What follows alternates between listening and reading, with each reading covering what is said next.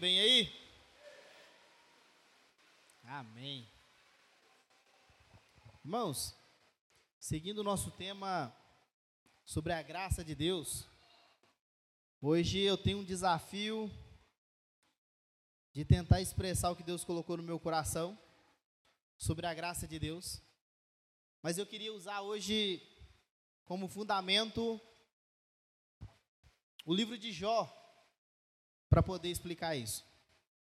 Quantos aqui conhecem a história de Jó? Meia dúzia? Amém. Meia dúzia? Quantos aqui conhecem a história de Jó? Irmãos, não teve uma pessoa aqui, tirando as crianças, que nunca ouviu a frase: Eu quero ter a paciência de Jó, tenha a paciência de Jó. Mas hoje eu queria falar um pouco sobre essa tal da paciência de Jó ou a impaciência de Jó.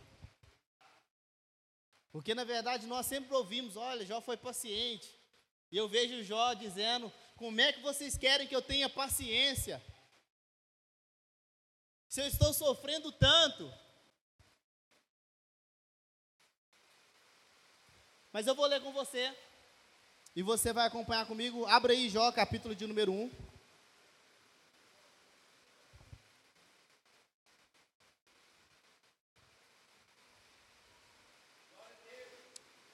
Jó, capítulo de número 1. E veja bem, talvez você diga: Olha, eu conheço a história de Jó. E talvez o que você conhece, basicamente, vai se resumir na história de um homem rico que perdeu família, perdeu seus bens, perdeu os filhos, perdeu toda a sua riqueza, e que no final da sua vida, ou melhor, no, no final da história, Deus restaura a sua sorte e lhe dá tudo em dobro. Amém? Vou falar um pouco mais perto aqui. Mas você já se perguntou por que Jó, o livro de Jó, ele, ele é um dos cinco livros que está na classe dos poéticos na, na, na Bíblia? Já se perguntou? Porque basicamente ele não é uma história, mas um livro poético. Já se perguntou? Amém.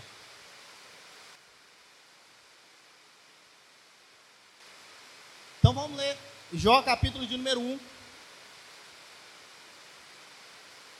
Diz assim: Na terra de Uz vivia um homem chamado Jó era um homem íntegro e justo. Temia a Deus e evitava fazer o mal. Tinha ele sete filhos e três filhas. E possuía sete mil ovelhas, três mil camelos, quinhentas juntas de boi e quinhentos jumentos. E tinha muita gente ao seu serviço. Era o homem mais rico do Oriente.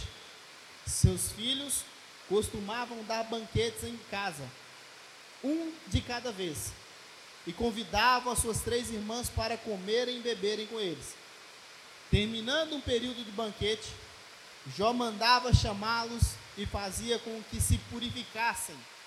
De madrugada, ele oferecia um holocausto em favor de cada um deles, pois pensava: talvez os meus filhos tenham lá no íntimo pecado e amaldiçoada a Deus. Essa era a prática constante de Jó. Encurve a sua cabeça, ore comigo. Pai, nós agradecemos ao Senhor por essa noite. Agradecemos o Senhor Deus por tudo que o Senhor Deus nos proporciona. Obrigado por estarmos em comunhão com os nossos irmãos. Obrigado por estarmos aqui reunidos mediante a Sua palavra. Deus, nós oramos nessa noite agradecendo também por essa chuva que o Senhor Deus nos proporciona. Foram uns dias, Pai, de muito calor, muito a temperatura muito alta. Nós agradecemos ao Senhor porque o Senhor Deus é quem cuida de tudo e todos. O que nós pedimos ao Senhor é que o Senhor Deus possa nos agraciar nessa noite, mediante a Sua palavra, mediante a manifestação do seu poder, mediante, Pai, a comunhão da igreja. Que o Senhor seja conosco, Pai, no nome de Jesus Cristo. Amém. Aleluia. Dá para me ouvir alguma coisa aí? Tem? Tem, mais ou menos? Quanto isso, irmão, vai orando. Amém? Aleluia. Glória a Deus. Veja bem, irmãos. A palavra de Deus vai dizer que Jó era um homem rico, certo? E se você for avaliar comigo quão rico ele era, eu queria que você abrisse em Jó 29, para você ver o que Jó diz sobre a sua riqueza, sobre a sua influência, sobre o que ele possuía. Jó, capítulo de número 29. Aleluias.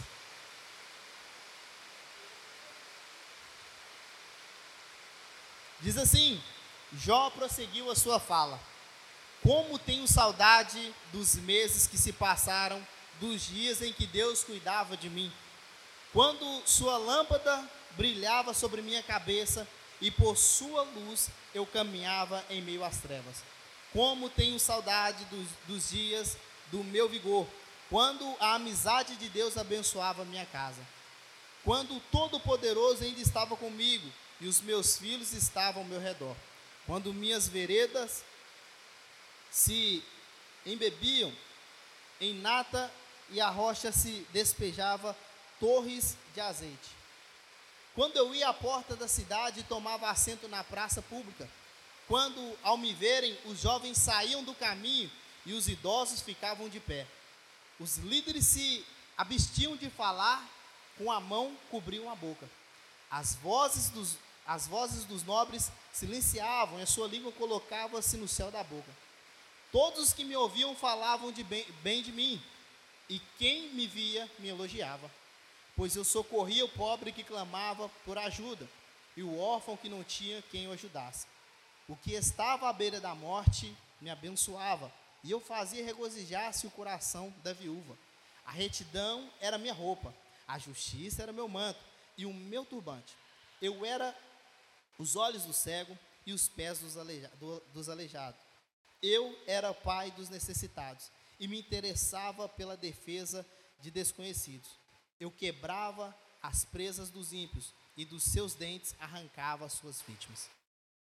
Então veja bem, irmãos, o Jó diz que ele era tão influente, tão influente, que quando ele se assentava na praça, os jovens saíam de perto os ricos ou os, os mais velhos, perdão, eles se levantavam para reverenciar esse homem Jó. Mas como todos nós sabemos, esse Jó, ele foi atacado. Depois de uma reunião em que Deus estava tendo com seus filhos, com os anjos, veio Satanás e Deus disse: Olha, de onde vens? E ele diz: De passear a terra e rodear por ela. E Deus pergunta para ele: Viste meu servo Jó? E Satanás responde. E, Deus, na verdade, ele diz para Satanás: Homem íntegro, reto e que se desvia do mal. Irmãos, veja que Deus não está dando uma opinião sobre ele. Deus, ele tem o diagnóstico correto, verdadeiro. Ele não está aqui dando opinião do que ele achava sobre Jó.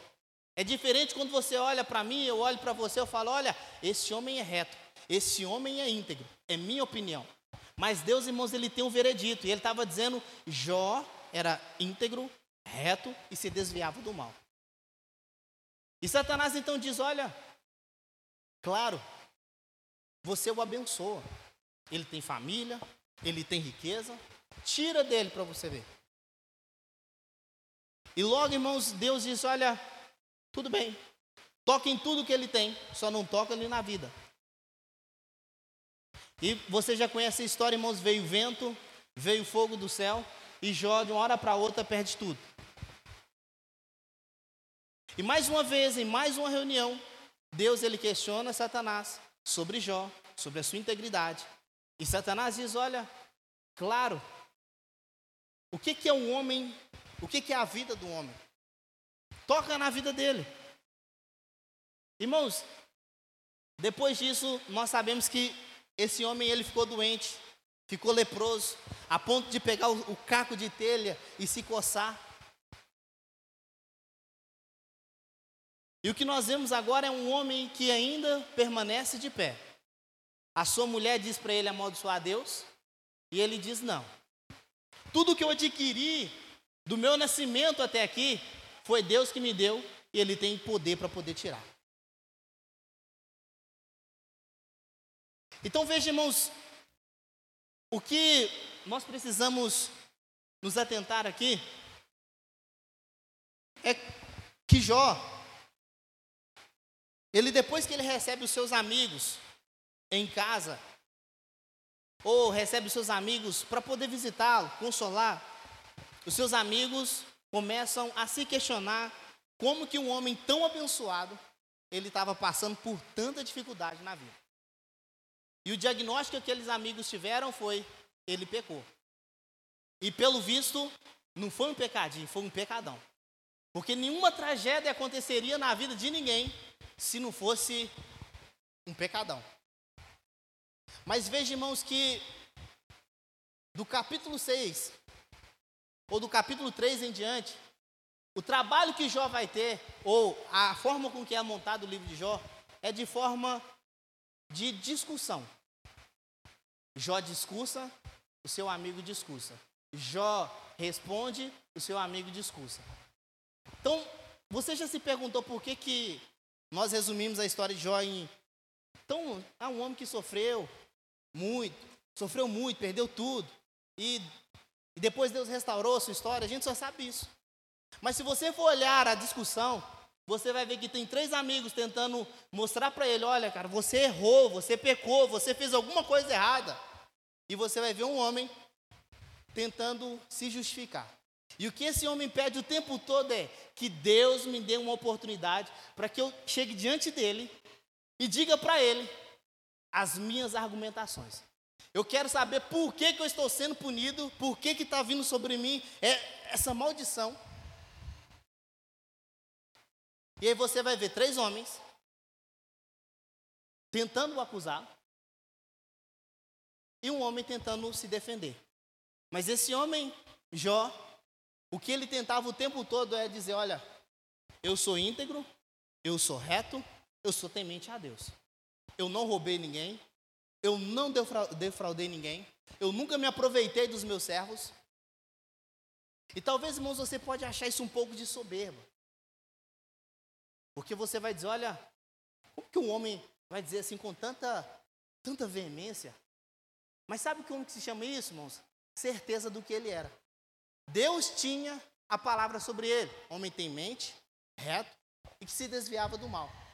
E Jó vivia nisso, irmãos, dia após dia. Por isso que ele tomava cuidado de não se desviar, para não vacilar. E quando alguém o acusava, ele dizia: Eu sei que o meu redentor vive e que em breve ele vai se levantar. Mas o questionamento de Jó o tempo todo é: Eu quero ter um momento diante de Deus.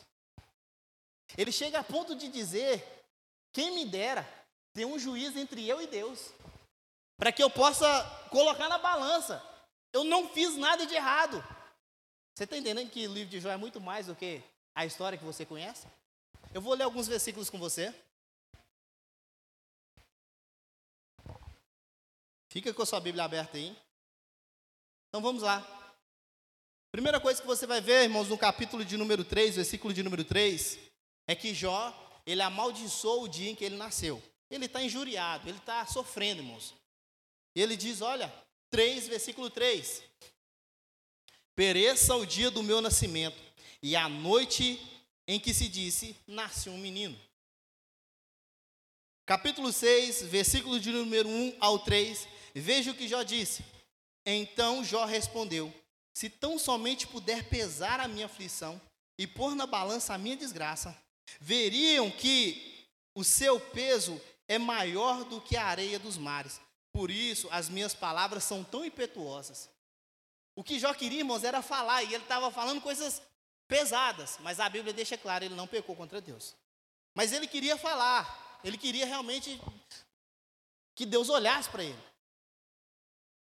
Como é que é? Por que, que eu fui amaldiçoado dessa forma? Por que, que eu estou sofrendo desse jeito? Vamos lá.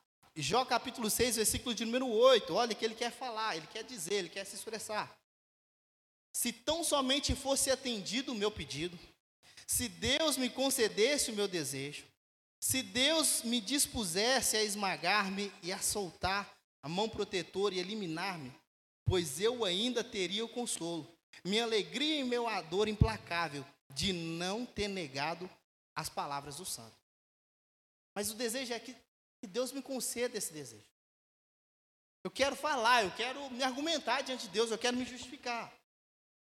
Jó, capítulo de número 6, versículo de número 11, diz assim: Olha, que esperança posso ter?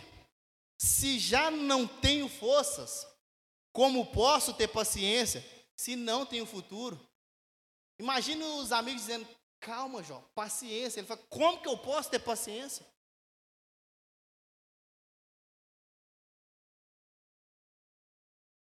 Jó capítulo 6, versículo de número 24 diz assim: Ensine-me e me calarei, mostrem-me onde errei. Está vendo que Jó, irmãos, queria que alguém provasse para ele que ele estava errado. Me mostra. Eu quero essa oportunidade diante de Deus para que eu também, alguém me mostre onde eu errei. E claro, irmãos, você, dentro do tema que nós estamos falando, você já deve estar pensando que o homem ele não pode, ele não consegue se justificar diante de Deus. Mas aqui você está vendo um homem que é uma inspiração de fé para todos nós. Ele também dizendo: Eu quero me justificar diante de Deus.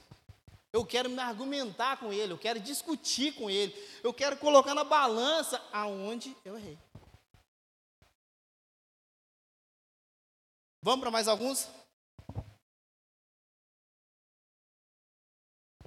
Jó agora está preocupado com a sua reputação. Jó capítulo 6, versículo de número 28, diz assim: Mas agora tem uma bondade de olhar para mim. Será que eu mentiria na frente de vocês?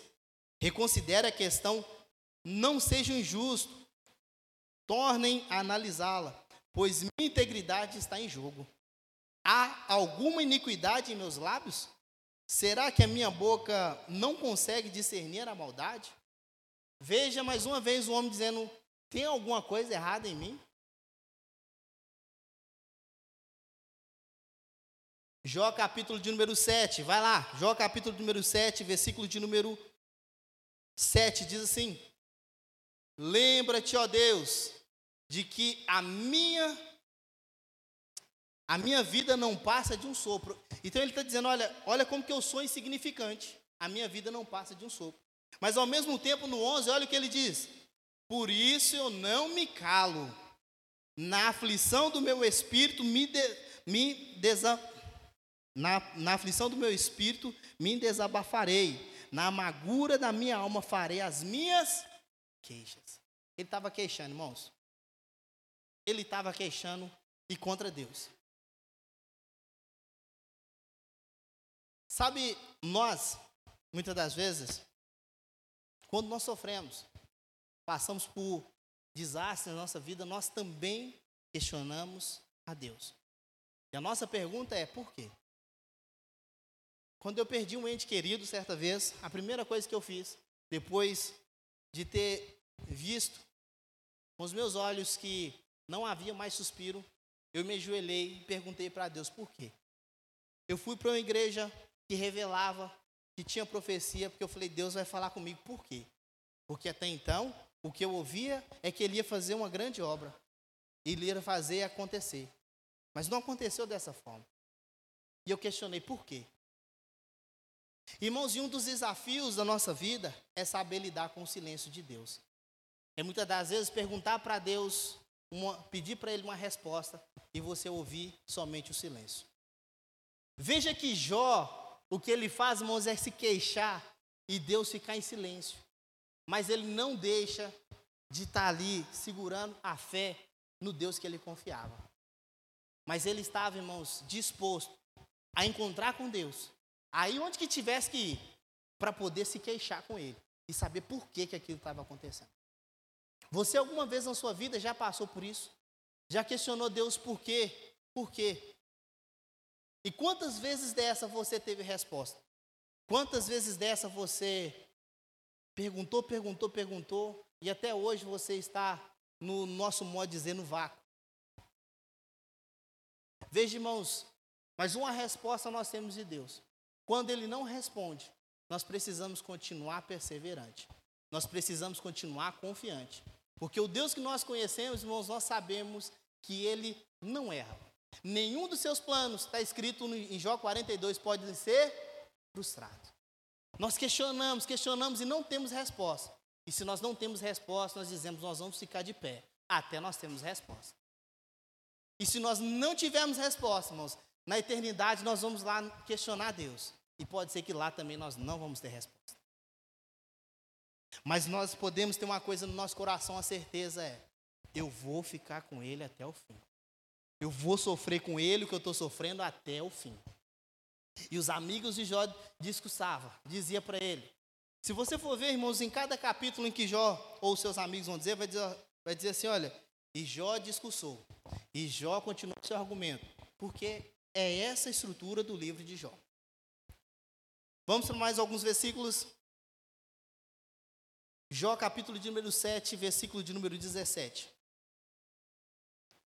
Que é o homem para que lhe dê importância e atenção? Isso Jó falando com Deus.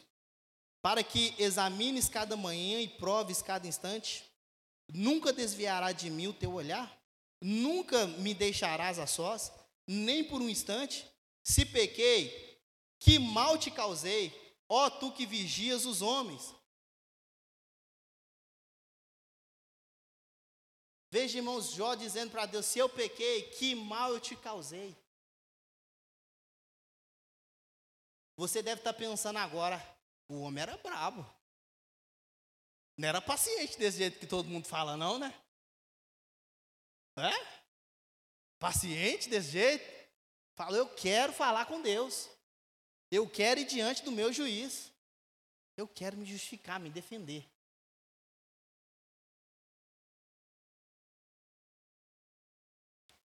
Veja bem, Jó capítulo de número 9, versículo de número 27, ele vai dizer: Se eu disser, vou esquecer as minhas queixas, vou mudar o meu semblante e sorrir. Repare que ele está preocupado, irmãos, em se queixar. Ele quer se queixar diante de Deus. 10, capítulo de número 10.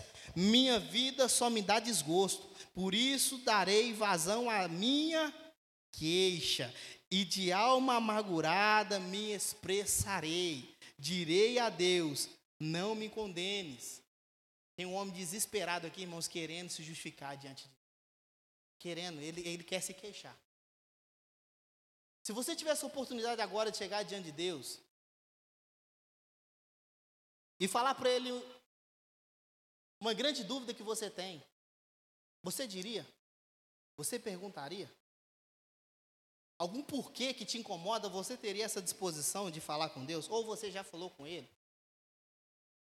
Veja que esse homem, irmãos, ele está desolado. Ele perdeu tudo. Perdeu família, perdeu saúde, perdeu riqueza, perdeu funcionários. E os seus amigos agora estavam lhe acusando. Jó capítulo de número 10, versículo de número 14. Olha o que diz: Se eu pecasse, estaria observando e não deixaria sem punição a minha ofensa. Repare que ele está dizendo o quê? Se eu pecasse. Irmãos, se eu pecasse, é um homem que tinha certeza da sua integridade, muita certeza do que ele vivia, e isso também nos leva a refletir em algo. Porque muitas das vezes nós perguntamos, meu irmão, você é santo? Não, eu sou pobre, pecador, nu e miserável. Mas a palavra de Deus fala que você é filho, justo, justificado, santo. Não, mas eu sou pobre, pecador, nu e miserável.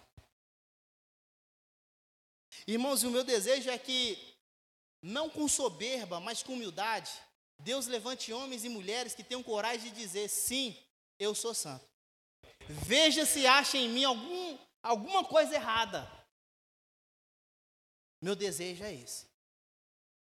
Que nós um dia possamos nos levantar e falar assim: olha, acha alguma coisa errada na minha conduta. Sabe por quê, irmãos? Porque Deus ele colocou Jó como seu advogado na terra. Vai lá, Satanás. Vê se ele vai negar. Vê se ele vai, se ele vai me amaldiçoar. E Jó provou, irmãos, que a família não era maior do que Deus.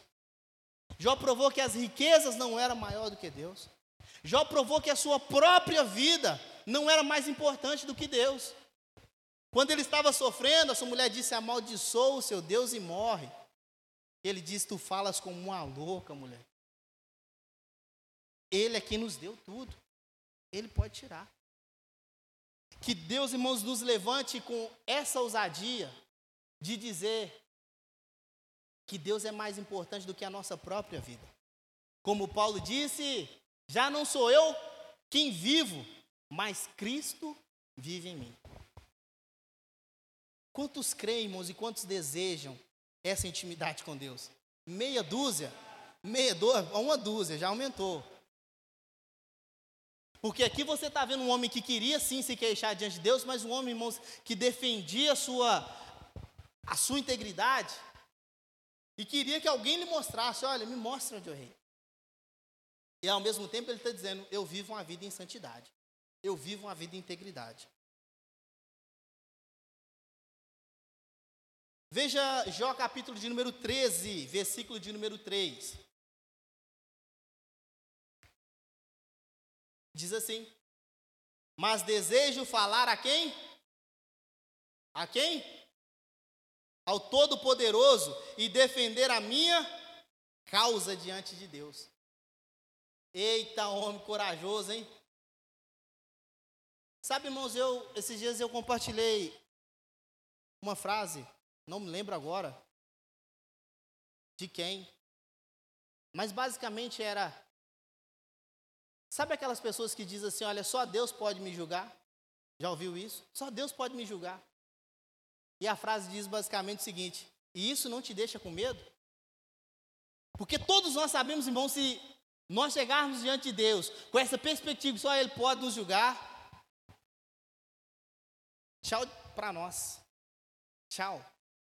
Mas a pessoa ela tem essa coragem de dizer só Deus pode me julgar.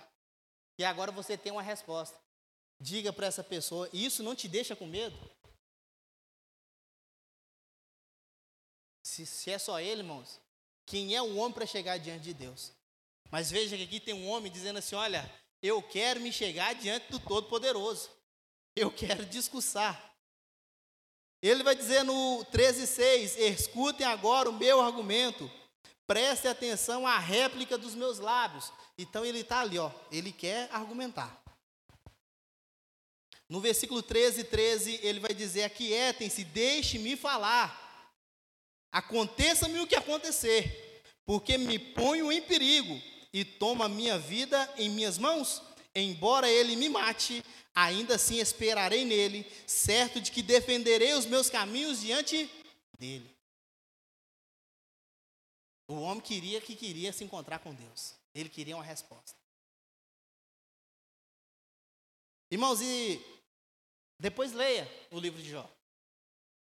Depois sente com calma e veja que é muito mais do que a história de um homem sofredor que Deus restaurou tudo no final. Aqui você está vendo um homem desesperado, querendo se defender diante de Deus. E eu disse para você que o estilo literário de Jó tem quatro homens, mas vamos colocar cinco pessoas. Os três amigos de Jó, Jó e Deus. Porque Deus estava ali, irmãos, e estava em silêncio. Tem um dos amigos de Jó chamado Eliú. Capítulo, se eu não me engano, 33. Ele vai pedir a palavra e vai dizer: Olha, eu sou o mais jovem entre vocês. Já, já teriam que ter resolvido isso aqui. Mas me deixa falar. E ele vai descascar Jó mais uma vez. E esse é o último. Depois, irmãos, eu queria que você lesse comigo agora. Depois de tanta argumentação, tanta pergunta, nós vamos ver a resposta de Deus. Capítulo de número 38. Tem muito, muitos outros versículos que Jó ele vai dizer, por exemplo, 19:4, se, se é verdade que me desviei.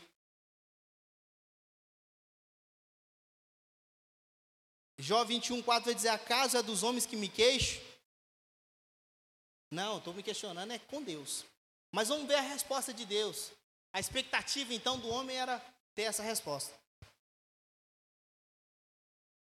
Veja comigo, 38, versículo de número 1 diz assim: Então o Senhor respondeu a Jó, no meio da tempestade, disse: Quem é esse que obscurece o meu conselho com palavras sem conhecimento? Prepare-se como simples homem. Vou fazer perguntas a você e você me responderá.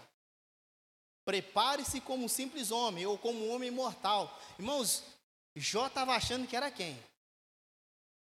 Se coloca no lugar, Jó. Segura. A primeira pergunta é: onde você estava quando lancei os alicerces da terra?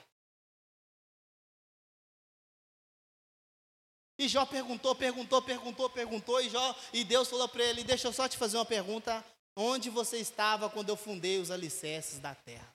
Vocês lembram na escola, na quinta série, quando alguém dava a chamada tirada no outro? O que, que nós fazíamos? Gritávamos, ah! né? Agora era a hora, irmãos, nós falávamos assim, nu, nu. Imagina você agora diante de Deus e falando assim: Não, eu sou teu filho, eu tenho direito, é meu, me dá. E Deus fala para você: Onde você estava quando eu fundei os alicerces da terra? Pergunta retórica, não tem resposta. Aí, irmãos, nós começamos a entender o tamanho de Jó e o tamanho de Deus. Porque o que Deus vai fazer aqui é abrir a cortina e falar para Jó: Jó, olha para a minha grandeza. Onde você estava quando eu coloquei os limites nos mares e falei para as águas: não passa daqui? Onde você estava? Onde você estava? E Deus vai fazer mais de 70 perguntas para Jó sem resposta. Irmãos, isso é desesperador. Porque às vezes nós brigamos com Deus por causa de uma carne que nos falta. Imagine agora Deus te perguntando aonde você estava. Quando ele fez tudo isso aqui. Quem que é o dono de tudo isso aqui? E você batendo de frente de, com Deus como se você fosse a última bolacha do pacote. Você batendo o pé e falando, Deus desce aqui. E tem até música que fala que senta aqui, eu quero falar contigo. Irmãos, Ele é o Senhor. Não é sobre nós, é sobre Ele. Pastor citou na quinta-feira aquelas imagens do Facebook em que está lá a imagem de Cristo com o diabo, quem vai vencer, curte, quem não vai. Às vezes nós colocamos Deus no patamar igual ao nosso, falando homem com homem. Aí Deus ouve, Deus fala para você: se coloca no lugar de um homem simples, mortal, agora que eu vou te fazer algumas perguntas. E nós não temos resposta. Irmãos, nosso lugar diante de Deus é ajoelhado aos pés dele. Se nós vamos falar de graça, nós precisamos entender o nosso lugar, os nossos direitos e a graça de Deus. Porque Deus poderia ter fulminado Jó, mas ele sustentou Jó em todo o sofrimento e não lhe tirou a vida, não lhe permitiu. Porque Deus permitiu, falou para Satanás: olha, toca em tudo que ele tem, mas não lhe toca na vida. O diabo só vai, irmãos, até onde Deus permite. Isso é graça de Deus. Porque se não fosse pela graça dele, o diabo iria ceifar muito mais. E você tem você tem esse, esse, direito de agradecer a Deus todos os dias e dizer, Deus, obrigado por poder desfrutar de uma família maravilhosa, poder ter restauração na minha casa, obrigado por ter o pão de cada dia, obrigado por me sustentar. Isso é graça de Deus. Você olhar e ver o céu descortinado e falar, Deus é grande demais. A palavra de Deus diz que o céu é o seu trono e a terra, a terra tão grande como é, é o descanso dos seus pés. E nós queremos bater de frente com Deus. É meu, é conquista, é minha, é meu negócio, é meu direito. E eu até entendo que alguns dizem Jesus conquistou. Irmãos, o nosso lugar é no lugar de pedir socorro a Deus e misericórdia, falar: Deus, tenha misericórdia da minha vida e me permita chegar até o fim da jornada e dizer: combati o bom combate, guardei a fé. Não é ficar querendo brigar com Deus e dizer: eu quero as minhas riquezas, eu quero o meu dinheiro, eu quero a minha promoção, eu quero o meu salário, é meu direito, eu sou teu filho, eu sou herdeiro. É sim, irmão, seu direito. Mas se ele disser não, não se comporte como um filho mimado. Se comporte como um filho que sabe o seu lugar, que tem um Deus gracioso, poderoso, que cuida de tudo e de todos. E eu quero ver a resposta de Jó agora. Depois dele falar tanto que queria se queixar com Deus.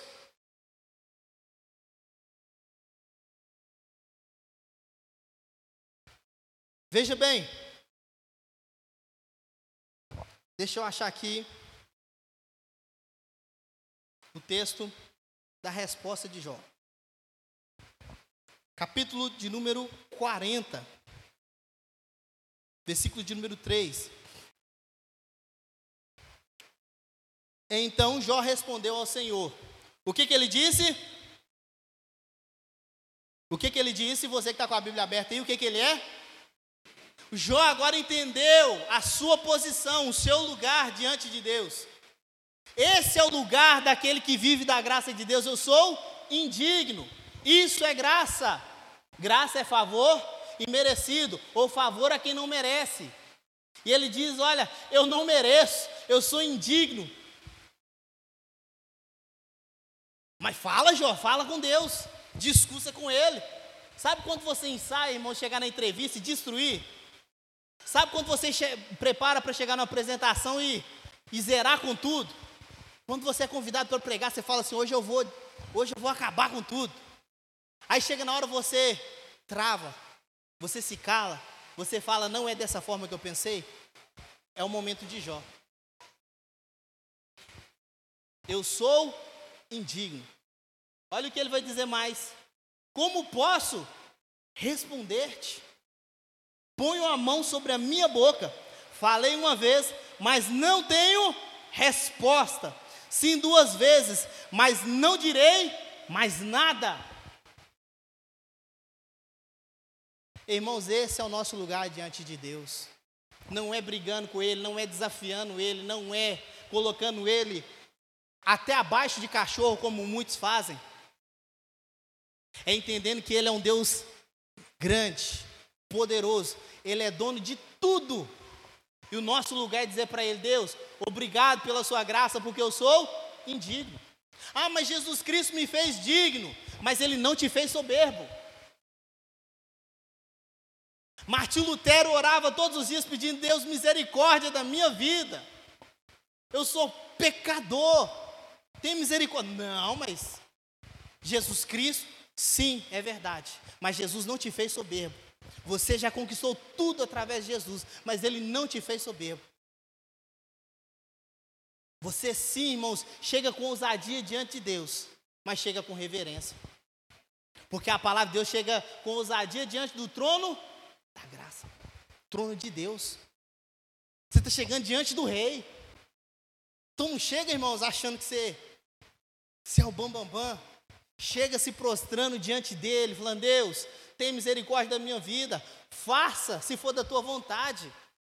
Até o próprio Senhor Jesus disse: se for da tua vontade, passa de mim esse cálice. Paulo orando, pedindo para Jesus: afasta de mim, tira de mim esse espinho na carne. E Jesus diz para ele o quê? A minha graça te basta. Para nós, irmãos, o que nos basta é a graça de Deus. Se eu puder deixar uma mensagem para você hoje é, irmãos, fica de pé. Fica firme com Deus pega junto com ele e vai até o fim da sua carreira.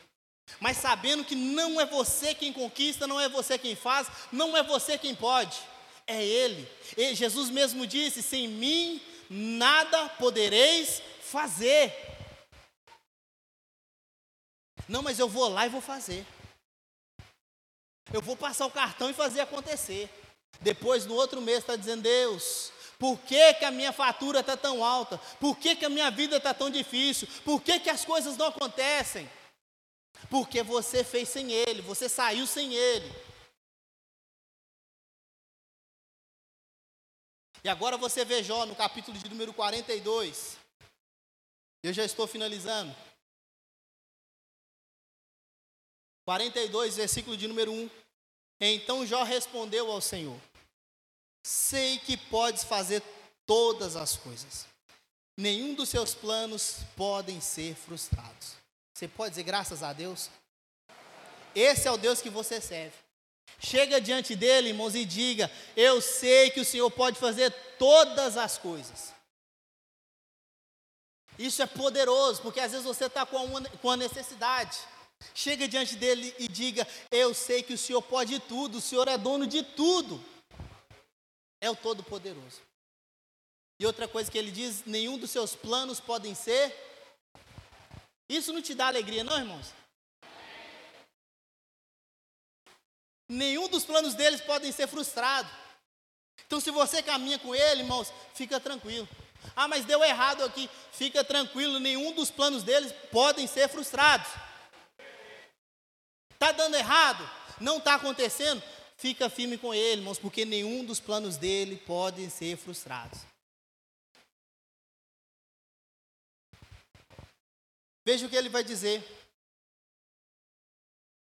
Tu perguntaste: Quem é esse que obscurece o meu conselho sem conhecimento?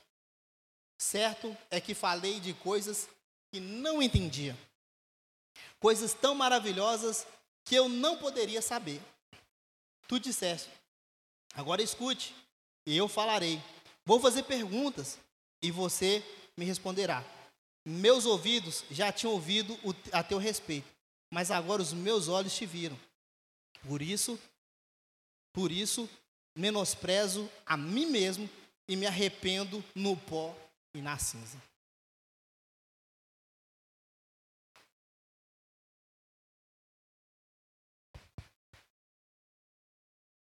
Eu me arrependo no pó e na cinza. Eu falei de coisas que eu, eu não sabia. Imagine, irmãos, Deus agora descortinando o céu e Jó falando assim: O que que eu fui falar?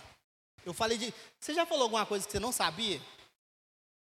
Já falou alguma besteira? Você fala assim: Eu estou falando de coisa que eu não sei. Eu estou me intrometendo aonde eu não tenho culhão para poder falar. É o estado de Jó agora. Eu falei de coisas que eu não sabia. Eu fui ignorante. Eu conheci o Senhor só de ouvir falar. Então, irmãos, guarde uma coisa no seu coração. Deus é grande, é poderoso. Ele é o Senhor das nossas vidas. Ele é o Criador de tudo. Ele é o Criador de todos. Ele é quem nos deu a vida. Ele é quem nos deu saúde. Ele é quem nos sustenta. Então, o seu lugar diante de Deus hoje é dizer: Deus, tenha misericórdia da minha alma, para que eu chegue até o fim da minha carreira de pé. Posso chegar até, até fedendo fumaça, mas que eu chegue de pé. Eu quero chegar firme. Às vezes você está cambaleante, você está vacilante, você está errante. Hoje é o momento de você dizer para Deus: Deus, eu quero me prostrar diante do Senhor e entender que eu não posso nada sem Ti. A minha empresa só acontece porque o Senhor tem me abençoado. O meu trabalho só acontece porque o Senhor tem feito acontecer. O meu patrão só, só tem mantido as portas abertas porque o Senhor tem sustentado. É você entender, irmãos, que isso é graça de Deus não é na força, não é no braço, é pela graça de Deus. Quem é você? E Deus dizendo para Deus, para Jó várias vezes: quem é você? Quem é que fez? Quem é que foi? Quem é que cuida? Onde você estava? E Jó no final a resposta é: melhor me calar. E que você hoje, irmãos, possa se calar diante de Deus e se manter humilde, coração quebrantado. Porque, irmãos, o arroz, o trigo, quanto mais carregado, mais ele se encurva. Quanto mais vazio, mais de pé ele fica. Então, irmãos, hoje é o momento de você se encurvar, você se prostrar diante dele e falar: Deus, eu quero ser esse homem humilde, assim como Jesus foi, submisso à Sua vontade. Jesus não batia no peito e dizia: Eu vou fazer. Ele levantava, irmãos, e dizia: Pai, graças eu te dou. E você aí, com o rei na barriga, ou no coração, né? Achando que pode fazer tudo, de qualquer jeito. Não, irmão. Não se esqueça que alguns anos atrás nós estávamos errantes, nós estávamos trôpegos, nós estávamos vacilantes. Aí Deus, pela sua infinita misericórdia, nos, nos tirou das trevas, nos colocou na luz, nos tirou do, do, da lama e nos colocou na rocha. Aí você hoje quer bater o pé diante de Deus, porque você é o cara. Você pode. Não, irmãos. Quem pode é Ele. Quem faz acontecer é Ele. E eu queria que você se colocasse de pé.